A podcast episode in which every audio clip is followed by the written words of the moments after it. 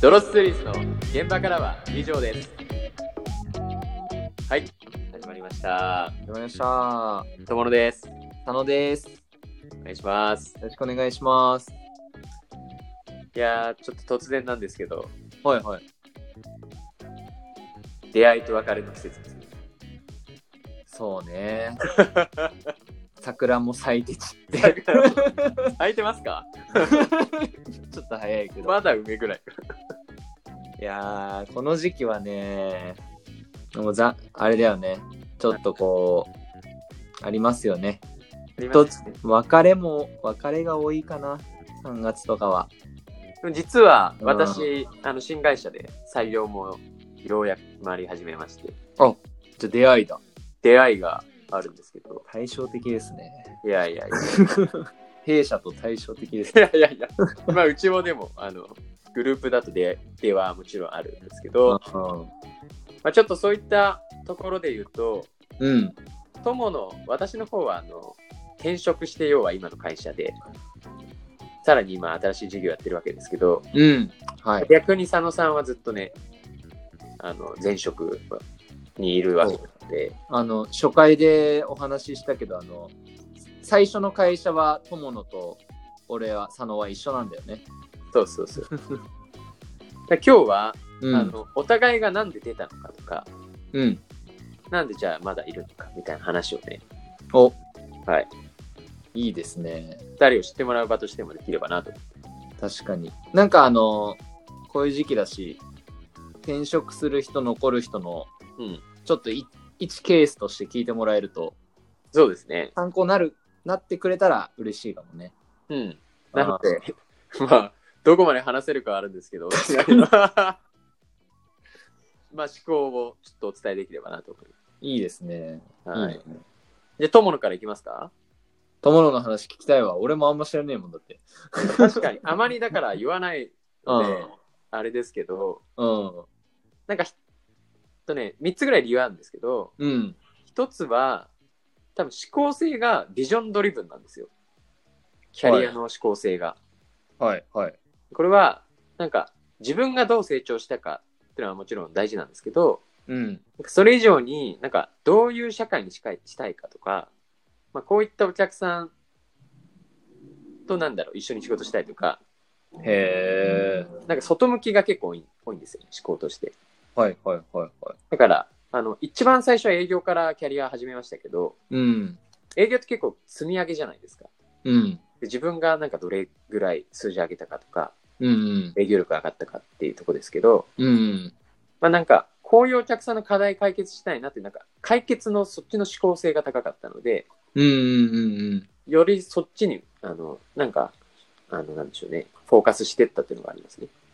うん。ああ、じゃあ、こういう、ど、どういう、あれなんだろう。どこういうし、こういう仕事をしたかったっていうのともちょっと違うの、それは。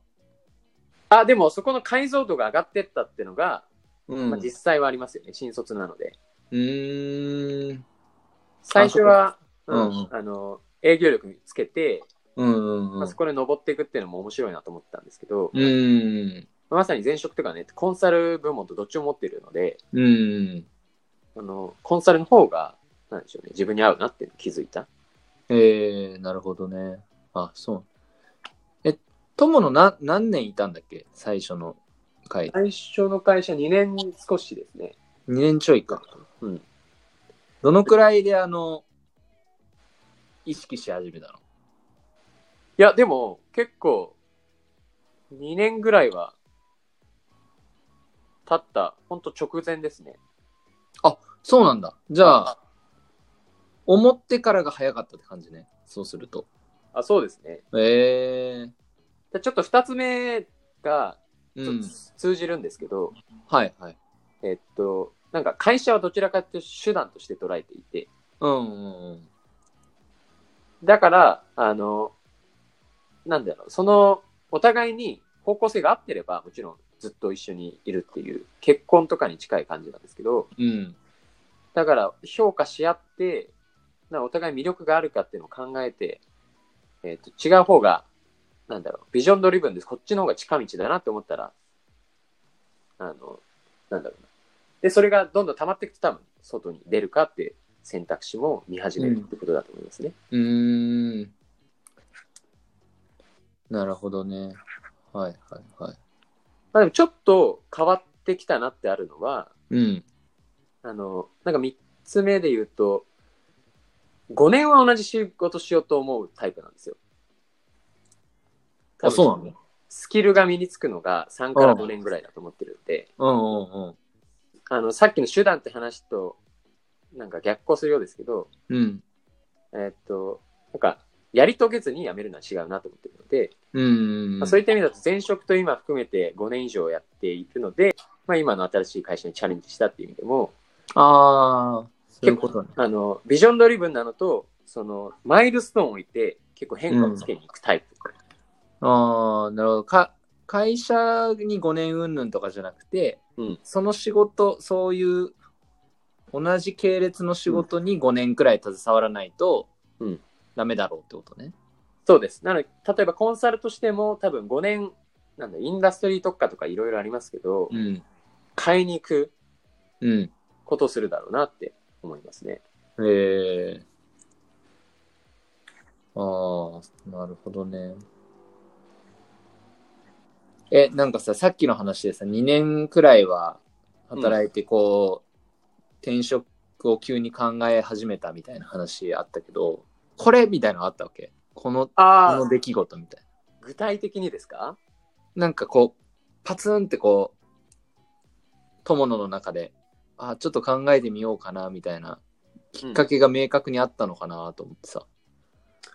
ああ、そうですね。なんかそれで言うと、とプラスの方のうなんんか。解像度が上がったっていうところだと、うん。えーっと、自分が好きなクライアント層が結構明確になったっていう。あここの経営者を支援したいって人と出会ったっていうのがありますね。はいはいはいはい。で、だからそこはビジョンドリブンで、どちらかというと、じゃあこの、こういったし経営者とか企業を増やしていくにはどうしたらいいだろうっていうところで、たまたまご縁があったので選んだって感じです。ああ、なるほどね。あ、じゃあある意味前職でこういう会社とうん。付き合いたいな、みたいなうん。ところと、で、出会えたわけだ。そうです。だかあらーなそるほこどはすごい恵まれてたし、あー感謝して。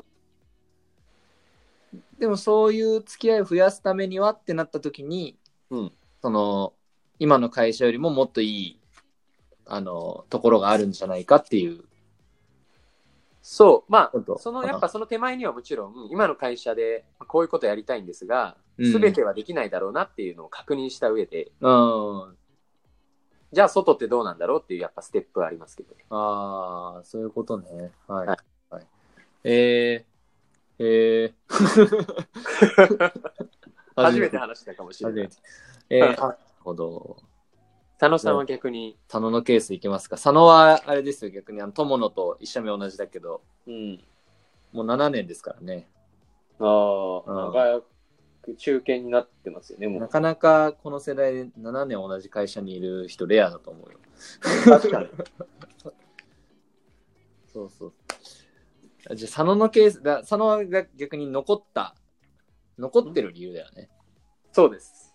うん。それで言うとね、えっと、多分、うん。他の人と違うのは、就活でめちゃめちゃ苦しんだ組なんですよ、僕は。おーなるほど。なので、うんあのーこれ未だに思うんだけど、うん。会社を新しく選ぶっていうことに対して、うん。めっちゃハードル高い。自分の中で。へえ。その、なんて言うんだろう。就活であれだけ苦しんだのをもう一回やるって思うとうん。吐き気がするから考えたくもないって感じ。あええそれも初めて聞いた かも。それでも、なんだろう。今結構コンサルとして、なんだろう、引っ張ってるぐらいの、うん。ちまあ、頑張らせていただいてますけど。だと思いますけけど、それでもまだあるんですね、それは。そうだね。なんかね、なんて言えばいいんだろう。あの、なんかさ、一応さ、この、就活してた時に、うん。めちゃめちゃ迷ってさ、あうんこの会社かなって思って入った会社だったから、うん。それをね、なんか、3年4年くらいで、やっぱこっち行こうって、うん。自分の中でやっちゃうと、うん。俺の中で言うと多分、何ドリブンなのかわかんないけどさ、その、その時の自分をめちゃめちゃ裏切ることになっちゃうじゃん。うん。その時の意思決定を。うん。だそれがね、なんとなく嫌だったんだよ。うん。なるほどね。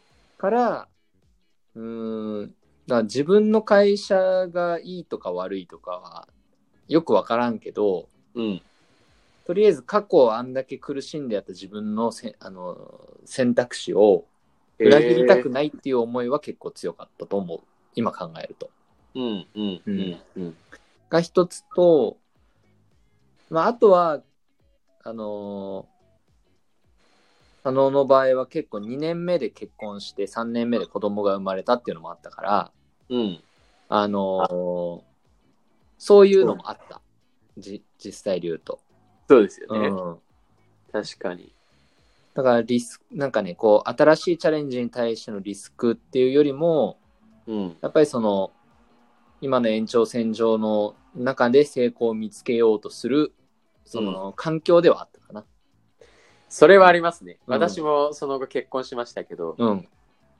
リスクの取り方というか、そうそうそうそうそう。それは許容絶度が対全然変わりますよね。そう。だからその二つは、まず大きかったかな。あとは、でそれがね、大体5年目くらいまでの話だと思う。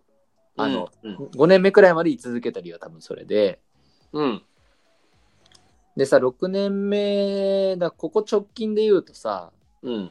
一応その、わかんないけどね、あの、例えば転職しようと思ったら、うん。それなりに選択肢もあるだろうし、うん。うん。あのーっていう状況になった時にさ、あの、ちょっと今までの理由といる理由はちょっと変わってて、うん。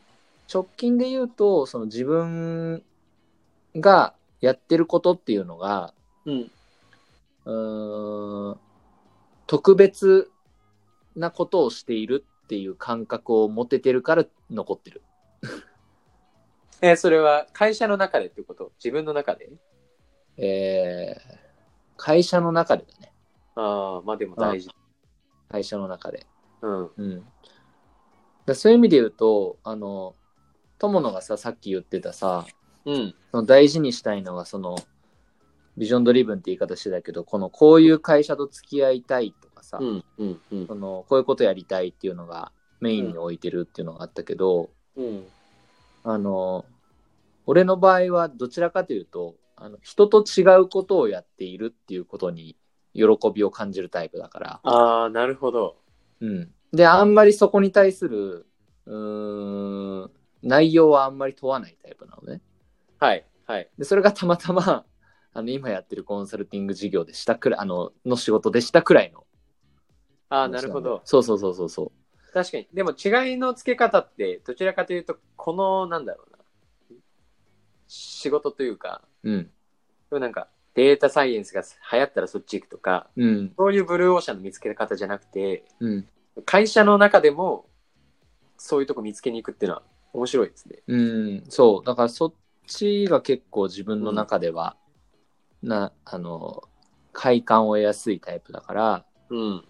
あの、そこの環境っていうかを感じられる今、状況にはあるから、うん。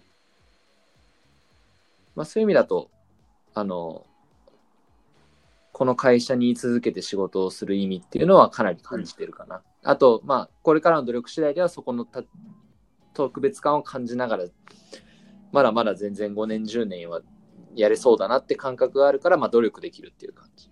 なるほど。で面白いのはあれなんですか ?5 年で考える時期があったんですか一旦なんか変化があったんですかそこは。